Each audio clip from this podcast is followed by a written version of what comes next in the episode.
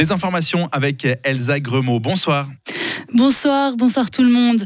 Pas de retour avant la fin de l'année pour les évacués de Schwanden. Le chef d'état-major a déclaré qu'il ne savait pas quand la trentaine de personnes évacuées pourront rentrer chez elles. Hier, encore cinq personnes refusaient de partir mais ont finalement quitté la zone. Près de 60 000 mètres cubes de roches menacent toujours de s'effondrer. Fin août, le double était déjà tombé et avait détruit et endommagé de nombreuses maisons. Un demi-million de personnes à Montreux. Après plus d'un mois de visite, le traditionnel marché de Noël touche à sa fin. Malgré une météo, parfois capricieuse avec de la pluie la moitié du temps, les visiteurs se sont quand même déplacés. La clientèle est variée de tout âge et continue de se renouveler.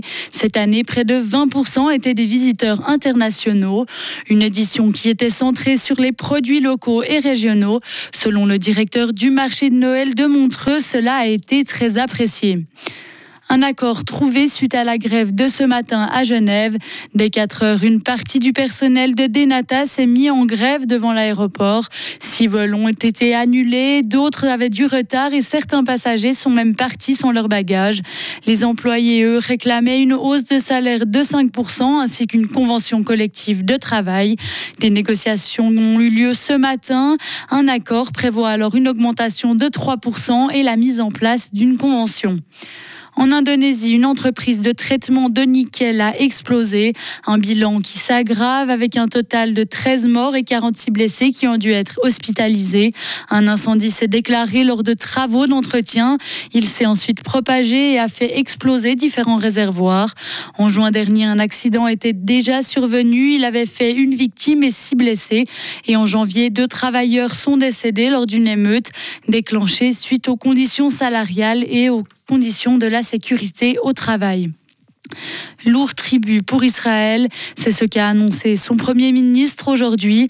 14 soldats décédés dans la bande de Gaza depuis vendredi. C'est le plus lourd bilan sur une si courte période depuis le début de son offensive terrestre. Selon lui, ils n'ont pas d'autre choix que de continuer à combattre. Il ajoute aussi que la guerre risque d'être longue. Au Sénégal, de la cocaïne a encore été saisie. Cette fois, près de 700 kilos avaient embarqué en direction de l'Europe. Un patrouilleur de haute mer a dû effectuer des avertissements verbaux et des tirs de semonce pour stopper l'embarcation qui avait déjà largué sa cargaison avant l'intervention. Depuis fin novembre, l'armée sénégalaise a annoncé avoir saisi près de 6 tonnes de drogue. Longtemps considérée comme une simple zone de transit pour les drogues, l'Afrique de l'Ouest et du Centre est, selon l'Office des Nations Unis contre la drogue et le crime, aussi devenue une région de forte consommation.